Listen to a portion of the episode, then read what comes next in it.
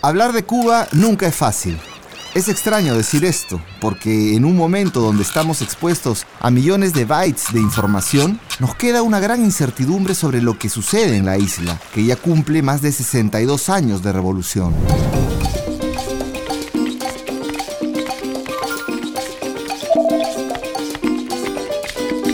Los comentarios en las redes sociales abundan y son alarmantes. Que la gente en Cuba muere de hambre, que Cuba es un país atrasado y la gente se quiere ir, que los carros y las casas son viejas y se caen, que el internet es lento o no hay, y que hay una dictadura que oprime a la población y la tiene en la pobreza. ¿Qué tanta verdad y qué tanta propaganda hay en estas afirmaciones? ¿Será cierto esto?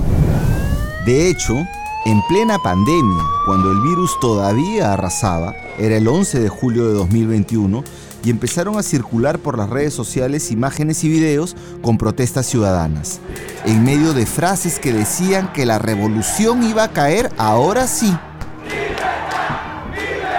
El presidente Miguel Díaz Canel no tenía ni tres años en el cargo, y para algunos, sin Fidel ni Raúl Castro en la presidencia, ya era posible hablar de un estallido social.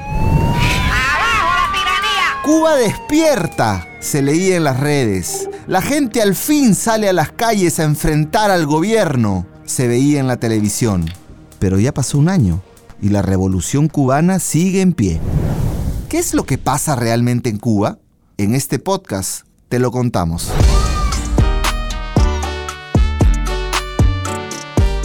Como todos los países, Cuba transita por una difícil situación económica influenciada por el contexto global.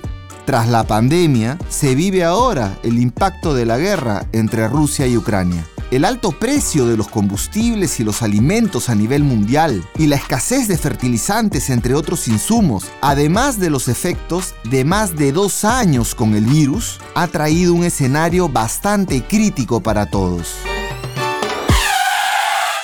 Un momento. No, en realidad no para todos para Cuba es peor. Cuba ha tenido y tiene que enfrentar toda esta crisis de la pandemia y la guerra, con uno de los bloqueos económicos más feroces del mundo, impuesto por los Estados Unidos de Norteamérica. Y si es verdad que esto empezó hace décadas, con la pandemia y ahora con la guerra, el reto para la isla es mayor. Resuélvete soberana, Cuba querida hermana ¿Qué cosas no haría la isla si no estuviese bloqueada? Te soportan porque eres digna y amada. El bloqueo económico estadounidense contra Cuba contiene más de 243 medidas agresivas impuestas hasta el momento. Esteban Silva, miembro de la Fundación Constituyente 21 de Chile, nos dice que el bloqueo le ha costado a Cuba mucho dinero, millones y millones de dólares que golpean a la economía cubana.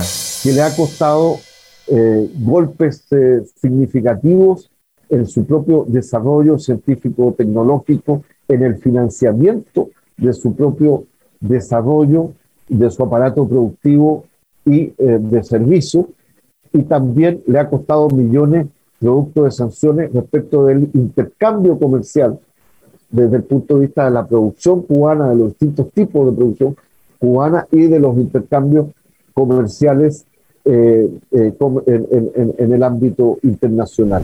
El historiador cubano Jesús Arbolella indica que si bien el bloqueo económico no ha logrado derrocar al gobierno de la revolución, sí le ha hecho mucho daño ha sido una política de desgaste que ha impedido al país desarrollar todo su potencial. Yo eh, me incorporé a la revolución cubana con 12 años, mis hijas han vivido bajo el bloqueo, mis nietos han tenido que vivir bajo el bloqueo, todo, o sea, generaciones de cubanos han vivido. Y eso, y eso ha tenido un costo. Y el costo tiene que ver con que es muy difícil utilizar los resultados del desarrollo cubano como referente para otros procesos políticos cualquiera que llegue le dicen, óigame, pero mira, esta gente tan, que mira qué mal están, no han logrado esto, no han logrado aquello. Y es muy difícil convencerlo de el impacto que tiene. El bloqueo a Cuba tiene más de 60 años y la situación es cada vez más agresiva. Aida García Naranjo, ex embajadora del Perú en Uruguay, califica el bloqueo económico como ilegal e inaceptable. Y que las Naciones Unidas todos los años lo condena. Es decir, más de 195 países eh, cada mes de septiembre o octubre condenan ese bloqueo.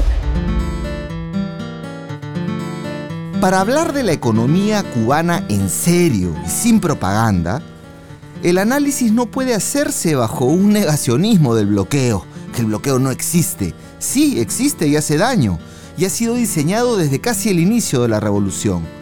No se puede plantear un aspecto de la vida de los cubanos y las cubanas que no esté influenciado por el rigor de esta práctica. Impide las inversiones, el comercio exterior, las relaciones financieras del país y por supuesto el uso de la moneda norteamericana que es la moneda de intercambio de reserva del mundo. Eh, eh, la, manera que tiene Estados Unidos de hacer eh, prevalecer su bloqueo es muy sencilla. Decirle a cualquier otro actor económico internacional, perfecto, tú quieres negociar con Cuba, pues mira, yo tengo estas sanciones y por lo tanto te sanciono a ti también. Y si no me quieres pagar la sanción, no vuelves a negociar con Estados Unidos más nunca en tu vida. Son bastante serias las dificultades comerciales y financieras como consecuencia del bloqueo, y esto afecta grandemente a toda la ciudadanía cubana y directamente en sus bolsillos y en su perspectiva de desarrollo. Estando en Cuba años atrás, conversando con el ministro de Salud de la época cubano y el personal, ¿no? Me recuerdo perfectamente que nos impactó mucho eh, ver eh, una, al visitar un médico de la familia, ¿no? Y ver sus equipamientos en un barrio de, La Habana, ¿no? Eh, ver que máquinas de, para, para, tomar radiografía, ¿no? antiguísimas, todavía funcionaban. Paremos un poco.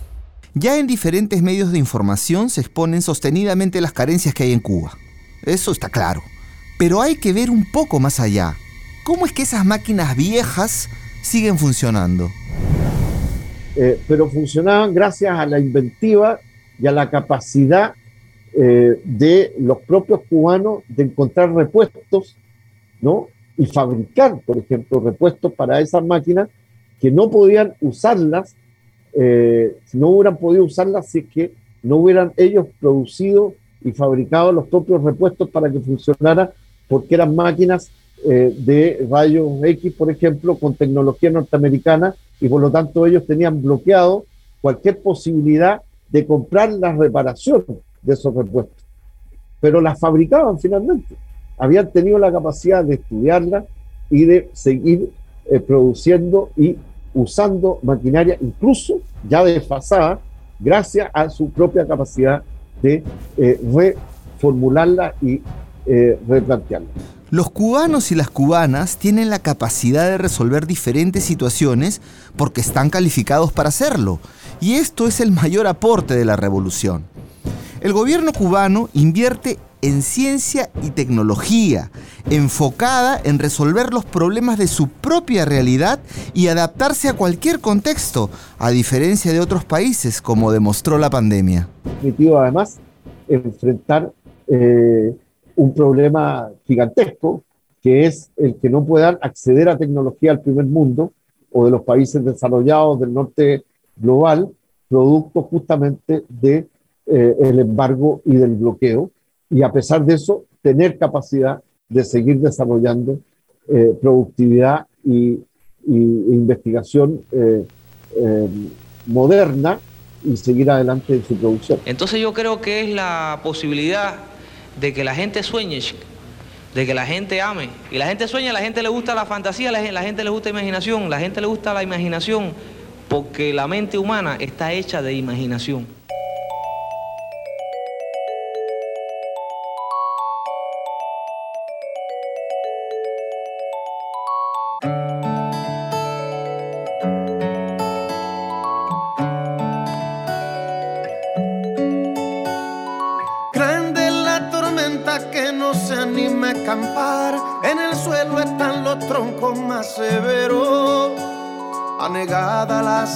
campanas y el manantial, tanta lluvia que ha borrado los senderos. Viejo mapa que no nos dirá cómo llegar, adelante solo reina un gran fanguero.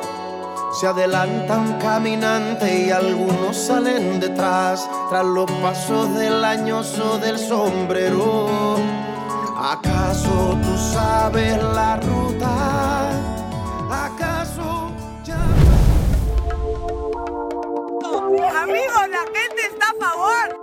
Hambre y están a favor. De malo, pero si está mejor que este, señora. Nosotros no tenemos que hacer cola. Opinar sobre la complicada economía cubana y comentar en redes sociales que todo es culpa de la revolución es pan de cada día. Sin embargo, dejar de lado el bloqueo o negarlo no permite acercarse a la realidad. Por ejemplo, hoy los países en todo el mundo se encuentran ante una gran amenaza de crisis alimentaria debido a otro bloqueo estadounidense, esta vez contra Rusia. Pasemos a un bloqueo de los fertilizantes. Efectivamente, no es que no haya fertilizantes. El primer productor de fertilizantes en el mundo es Rusia. Y efectivamente, como consecuencia de las sanciones, no adquirimos fertilizantes. Mientras que los países del mundo tratan, en medio de la inflación y crisis económica, de resolver como pueden la escasez de alimentos, fertilizantes, salsa de combustible, todo debido a una Rusia bloqueada, Cuba ya ha resistido varias situaciones similares o peores desde hace décadas. ¿Cómo la ves? ¿Tu país resistiría? La inclusión de Cuba en enero de 2021 en la lista de estados patrocinadores del terrorismo, unilateralmente emitida por el Departamento de Estado de los Estados Unidos, ha reforzado las consecuencias del bloqueo al incrementar las dificultades del país para insertarse en el comercio internacional, realizar operaciones financieras y adquirir insumos básicos. Como resultado de esta medida, numerosos bancos han suspendido sus operaciones con Cuba, incluyendo transferencias para las compras de alimentos, medicamentos y bienes para la población. Todo ello ocurrió en medio de la batalla que enfrentaba el país contra la pandemia de COVID-19. ¿Recuerdas el impacto en tu país por la COVID-19? Un caos, ¿verdad? Ahora imagínate eso, con un bloqueo como el que hay contra Cuba. La gente en Cuba enfrentó la pandemia con recursos propios, sin recibir prácticamente nada de cooperación internacional. De hecho, la ayuda que se le destinaba al mundo estaba impedida de llegar a la isla.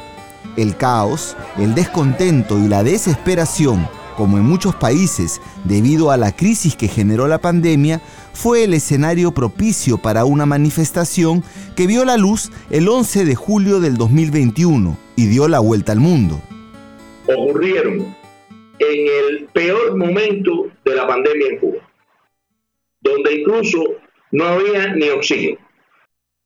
Se la planta de oxígeno que, que servía oxígeno a todo el país, oxígeno medicinal quiero decir, esa, esa planta se rompió, la pieza de esa planta había que importarla y hubo que salir a, a buscar esa pieza nadie sabe dónde, porque eso no se puede ni decir dónde se consiguió. Y, en esas condiciones, imagínate que las Fuerzas Armadas tienen preparado una especie de, de camiones para producir oxígeno de campaña en tiempo de guerra.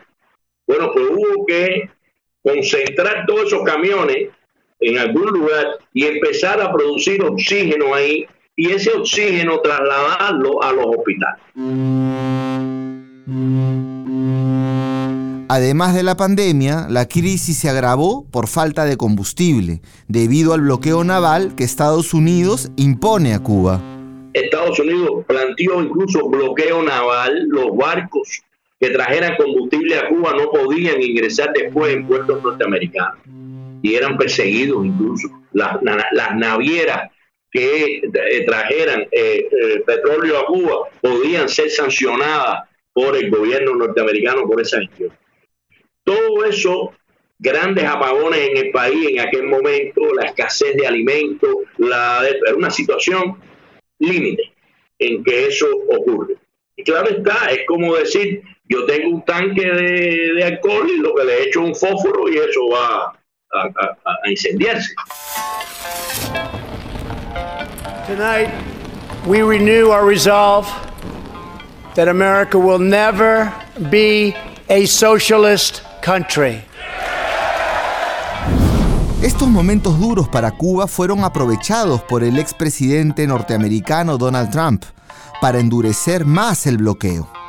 Ahogar al país cerrándole el paso a todos los inmigrantes indocumentados cubanos que llegasen a Estados Unidos y darle además el nocaut técnico amenazando cualquier apoyo a una Cuba sin Castro. Todo esto mientras miles de personas morían día a día en el mundo por el virus. Tenemos nosotros que hacerle entender a la población del mundo que estas sanciones económicas no afectan a los gobernantes, que las acciones económicas, las sanciones económicas afectan a las poblaciones. Yo quiero apelar a que es injusto, a que es inhumano, a que es insensible, eh, a que es inmoral. Quiero abrir mi voz al mundo que llegue al último confín de norte a sur y de este a oeste.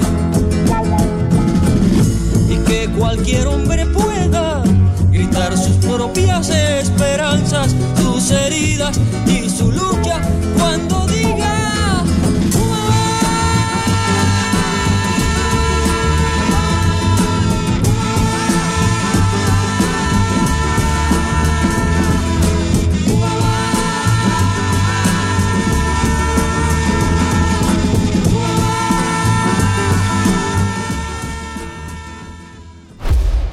Desde los Estados Unidos se está dirigiendo una campaña de desestabilización política y descrédito contra Cuba desde hace mucho tiempo. Eso ya nos quedó claro.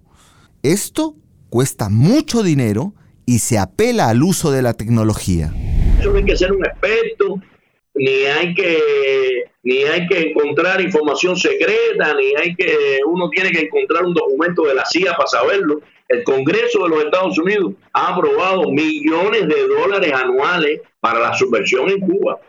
Y ese dinero va a parar precisamente a todas esas organizaciones de Miami que no son mayoría, pero que sí son vociferantes porque tienen el respaldo de las instituciones políticas locales, estatales, nacionales, etc. Por lo tanto, la imagen que da esa comunidad de origen cubano en los Estados Unidos es una, eh, una imagen de una comunidad muy hostil. La lógica de esta desestabilización es simple. Se trata de deprimir el nivel de vida de los ciudadanos, generar descontento y tratar de movilizar a segmentos de la población para que cometan actos violentos y se movilicen contra el gobierno. Bueno, yo creo que se trata de una operación de una estrategia de estrangulamiento de la economía ¿no? Eh, cubana, siempre eh, construida sobre todo este tipo de medidas coercitivas unilaterales y de bloqueo y nuevas medidas, ¿no? que buscan asfixiar la economía para generar efectivamente descontento en sectores de la sociedad eh, como cualquier sociedad. Esta política de golpe suave, desde los años 60, quedó sentada y escrita por el vicesecretario de Estado norteamericano, el señor Lester Mallory. Él definía así los lineamientos contra el Estado cubano. La mayoría de los cubanos apoyan a Castro. El único modo previsible de restarle apoyo interno es mediante el desencanto y la insatisfacción que surjan del malestar económico y las dificultades materiales. Hay que emplear rápidamente todos los medios posibles para debilitar la vida económica de Cuba.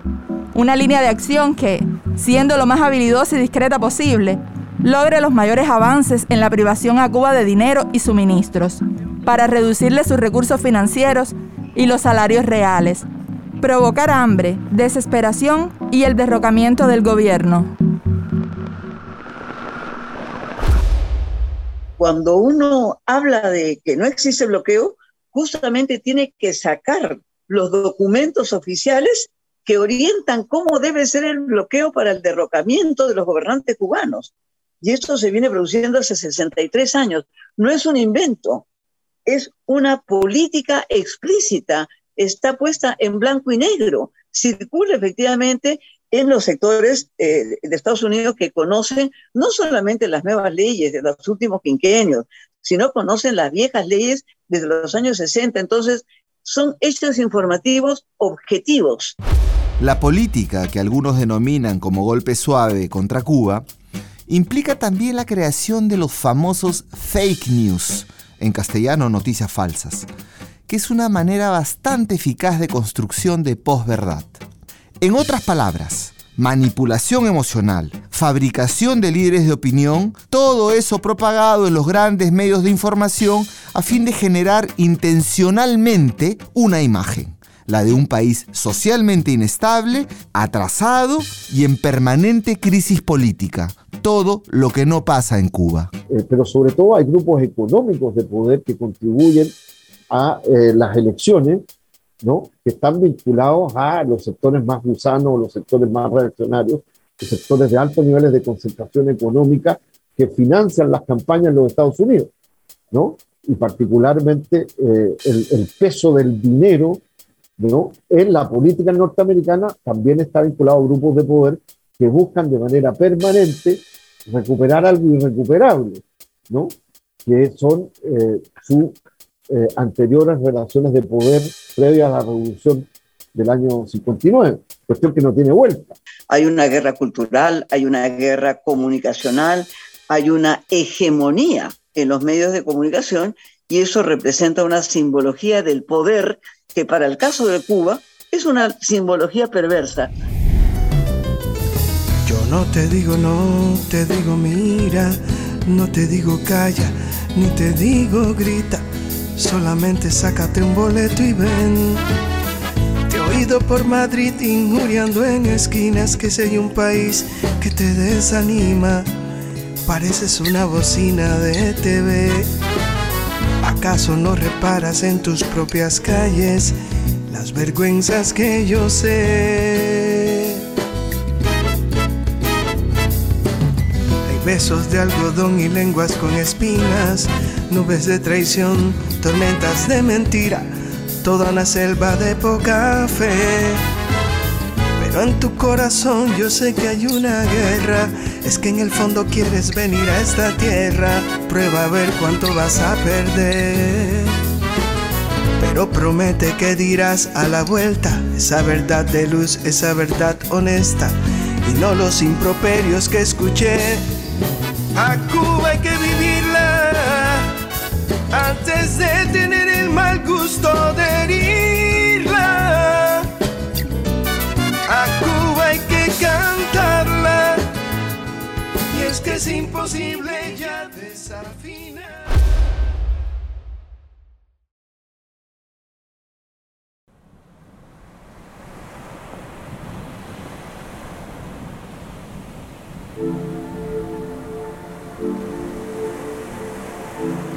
Los intentos por dibujar una imagen de Cuba urgida de ayuda se entienden como una estrategia que permita a Estados Unidos intervenir en la isla de manera humanitaria. Así como lo escuchan, humanitaria. Algo así como recibir auxilio y respiración boca a boca del que te acaba de estrangular. No me ayudes, mejor quítame el pie del cuello.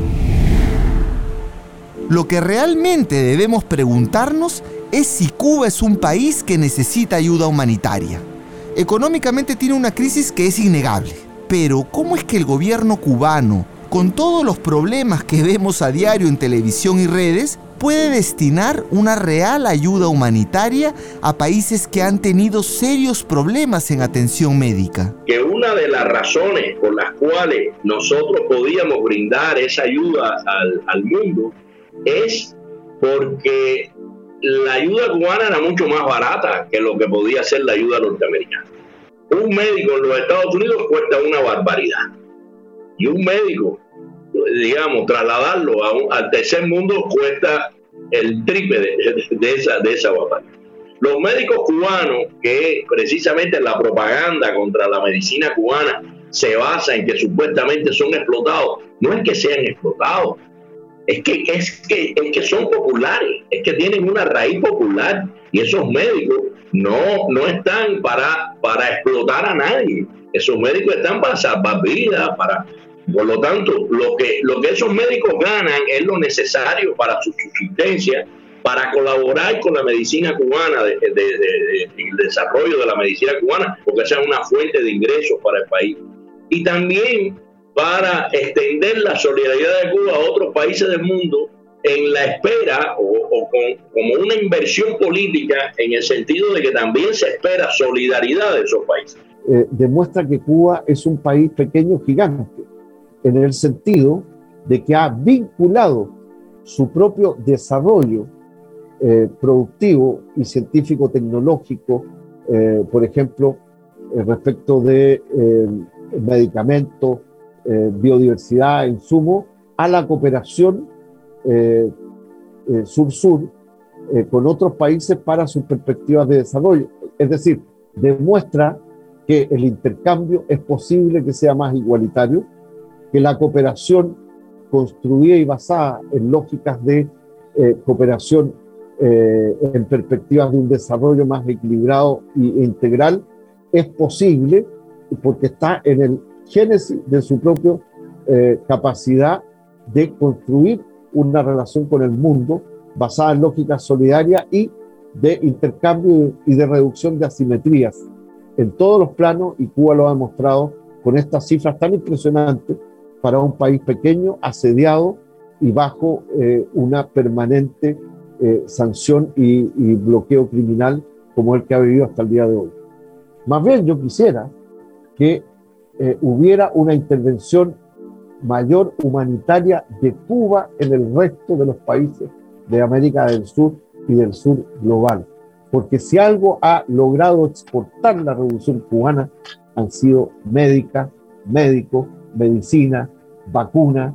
Si algo ha logrado exportar la revolución cubana a los pueblos del tercer mundo, hoy del sur global, ha sido cooperación digna, ha sido eh, acompañamiento para medidas de desarrollo, para enfrentar la pobreza, la falta de educación, las condiciones de salubridad eh, miserable en que millones de seres humanos eh, viven. No es un hecho de la casualidad tener cinco vacunas como aporte al mundo. Es un hecho de una política sistemática, consecuente, disciplinada, científica, que los cubanos han tenido durante muchos años. Quizás, digamos, eh, pudiésemos decir que es uno de los primeros países del mundo que tiene turismo en salud. La gente se va a curar a Cuba. No es una novedad que sean las playas maravillosas pues de Valladero, de Cayo Largo o de este, Altamar, em, que sean un atractivo turístico, ¿no? Resulta pues increíble que el atractivo turístico que tiene Cuba es el atractivo de salud.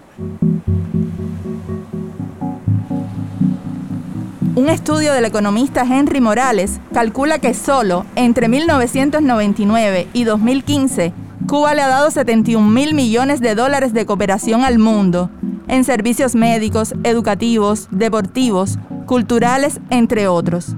Solo en las brigadas médicas por COVID-19 se estima que Cuba aportó 85 millones de dólares a distintos países.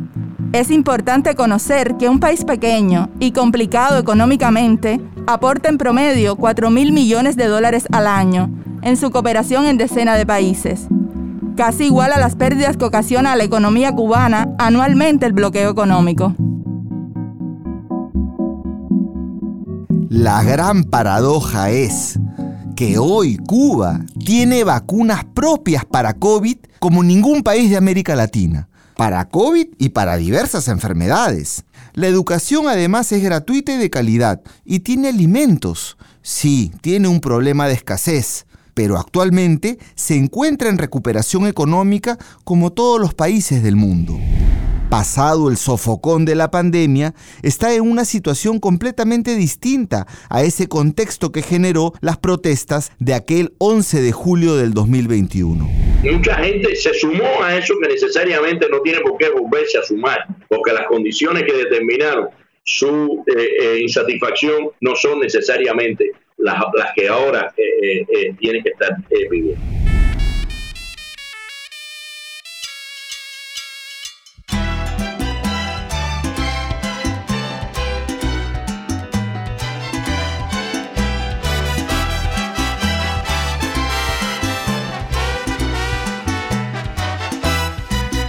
Preocupado el presidente anaranjado, viendo que las elecciones las perdió Solicita a los que le hacen los mandados que se apuren pues la fiesta terminó. Y mirando que se va a acabar el varo, han formado un titingo. Se han negado a abandonar la Casa Blanca, a la silla del despacho se amarró.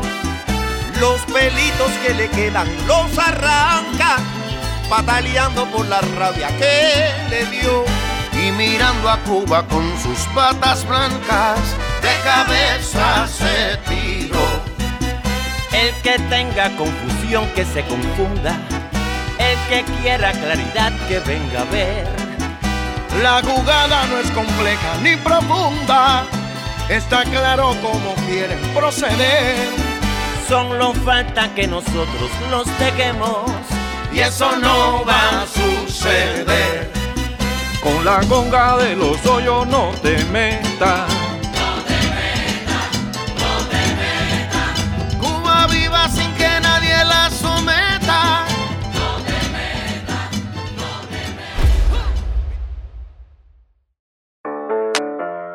El rotundo fracaso de la novena cumbre de las Américas, a la que no fue un número significativo de jefes de Estado y de gobierno, a partir de la decisión de Estados Unidos de excluir a Cuba, Nicaragua y Venezuela, demostró una vez más el aislamiento del gobierno estadounidense y de sus políticas de asfixia económica, desestabilización e irrespeto por la soberanía y autodeterminación de los pueblos.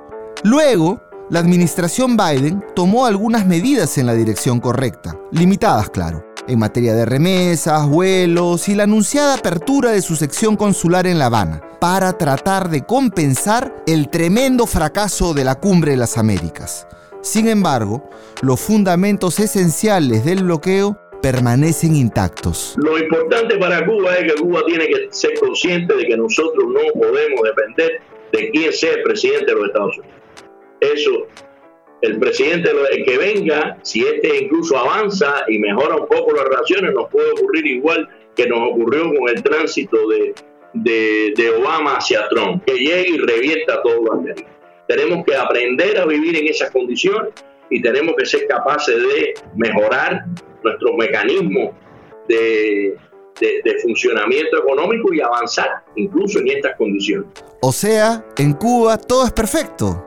No, para nada, claro que no. ¿Qué país de América Latina tiene todo perfecto? Lo que hay en Cuba son muchos pendientes, sobre todo en temas económicos, pero estos retos en su economía se deben enfrentar incluyendo la variable del bloqueo y de la desestabilización. Sus habitantes pueden enfrentar la situación, lo han hecho varias veces. Recordemos nada más en los 90, en la época especial. No tienen niveles de abundancia, ni siquiera niveles satisfactorios de consumo, pero sí tienen cubiertas sus principales necesidades. Hoy en día es el problema económico, de la satisfacción de las necesidades económicas del país. Y eso incluye muchas cosas. Ahora, yo recuerdo que yo he estado en algunos países de América Latina y entonces recuerdo que en la, las discusiones en la, que hemos tenido en la asamblea, en las clases que he dado, cosas de estas, o sea, conferencias, hay algunas personas que llegan y me dicen, no, un momento, a ver, eh, en, el, caso de, Cuba, nosotros sabemos que tienen la salud pública eh, eh, garantizada, tienen la educación garantizada y tienen la protección social garantizada. Pero, le digo, no, ni un pero más. Toda América Latina está tratando de que en sus países garantizar la salud, la educación y la protección social. Y ya eso está resuelto en Cuba yo puedo asegurar que aquí no se muere nadie de hambre, a pesar de todos los problemas que estamos enfrentando. El hambre no es un problema nacional, sí lo es la escasez, pero no es el hambre. Aquí nadie se muere por falta de atención médica. Tenemos escasez de medicamentos, tenemos dificultades con el funcionamiento de los hospitales por toda esta razón que estamos hablando, pero sin embargo la atención médica llega a todo aquel que lo, que lo necesita. Entonces, Yo creo que ese es un atributo del socialismo poco reconocido, pero que les ha permitido enfrentar esta crisis y otras crisis. El bloqueo es el principal freno para el desarrollo de Cuba. Obstaculiza la implementación del Plan Nacional de Desarrollo Económico y Social hasta el 2030 y todos los esfuerzos del Estado cubano para cumplir con los objetivos y metas de la Agenda 2030 para el Desarrollo Sostenible. Solo en los primeros siete meses de 2021, el bloqueo ocasionó pérdidas a Cuba de más de 2 mil millones de dólares. Tú que dices que tu patria no es tan linda. Oye, tú que dices que lo tuyo no es tan bello. Yo te invito a que busques por el mundo. La economía cubana se diseñó para un mundo que dejó de existir en los 90, por lo que tuvo que recomponer toda su estrategia económica en medio de una situación política donde prácticamente lo dejaron sin aliados. Mucha gente, incluso de la izquierda, consideraba que era muy difícil que la revolución cubana pudiera sobrevivir en una crisis mundial del socialismo y permanentemente asediada por Estados Unidos. Sin embargo, estamos aquí y lo hemos y hemos sido capaces de, sobrevivirlo. Díaz Canel es, un gobierno eh, nuevo para mí. Yo creo que una de las virtudes que ha demostrado este nuevo gobierno, en primer lugar, su capacidad para enfrentar una serie de crisis tremendas, que no ha podido, ningún gobierno ha podido funcionar eh, en condiciones normales en esta etapa, mucho menos un gobierno como, como el cubano y este gobierno ha, sabido manejar lo que yo creo que fue el problema más grande del país, que fue sobrevivir la pandemia. Ahora estamos en el proceso de recuperación económica de eso. Finalmente han demostrado eh, que a tantos años su completo fracaso eh, desde el punto de vista afectivo y real. ¿Por qué? Primero porque Cuba tiene una revolución que al paso de los años se ha desarrollado y se ha profundizado y que tiene un nivel de cohesión y adhesión de una parte muy importante, si no de la mayoría, ciertamente, de la población cubana con el actual gobierno y con la revolución cubana. Eso es lo primero que, que los norteamericanos nunca han entendido. Eh, finalmente ha fracasado la estrategia de agresión eh, de Estados Unidos en contra de Cuba. Siempre suma cero, pero lamentablemente suma millones de millones de millones de pérdidas para Cuba y también con impacto en pérdidas de vidas humanas eh, respecto del de propio desarrollo y la cobertura eh, de la propia revolución cubana producto de esta, eh, de esta agresión y de estas sanciones criminales por tantos años sostenidas y mantenidas. Muchas veces hemos escuchado que cuando muriera Fidel, el proceso se acababa. Eso lo hemos escuchado pues aquí en la Cochinchina. Ha seguido Raúl, tenemos un nuevo presidente en Cuba, una persona joven. Se ha producido pues un proceso en donde tú dices los principales retos. El principal reto de Díaz Canel ha sido una nueva constitución para Cuba, en donde efectivamente ha adaptado a Cuba a los nuevos momentos, a los nuevos procesos, a los nuevos cambios en América Latina, a las nuevas modalidades de ingresos efectivamente a nuevas políticas económicas también. Hoy día encontramos a una Cuba muchísimo más abiertas al comercio internacional, encontramos a una política más firme en efectivamente seguir implementando políticas de salud, políticas de educación, políticas de empleo, políticas de seguridad, políticas de acceso gratuito desde, digamos, el nivel de los infantes a Cuba al nivel universitario. Yo creo que los retos de Díaz Canel es seguir afirmando esta política de beneficios a la población. Estos beneficios efectivamente que implican las necesidades básicas insatisfechas, pero el principal reto es no aislarse del mundo, no aislarse del mundo y yo creo que en ese no aislarse del mundo nosotros debemos de cumplir un rol fundamental. Creo que las manos de una solución para Cuba no están en las manos solamente de Díaz Canel, que indudablemente con el pueblo cubano tiene igual un rol fundamental de resolver necesidades eh, económicas insatisfechas, por supuesto que sí. la principal meta es romper el bloqueo.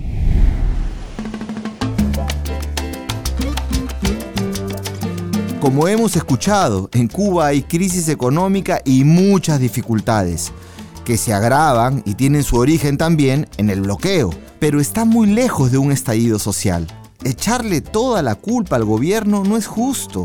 Más bien, quien se lleva el aplauso es el pueblo cubano, que día a día construye un país como ninguno. Agradecemos a Jesús Arboleya de Cuba, a Ida García Naranjo del Perú y a Esteban Silva de Chile por su participación en este episodio y a todo el equipo que colaboró en la producción de este podcast. Si quieres escuchar más contenido de NTV Podcast, puedes buscarnos en las redes sociales más importantes como nuestraamérica.tv o visitar la web www.nuestraamérica.tv.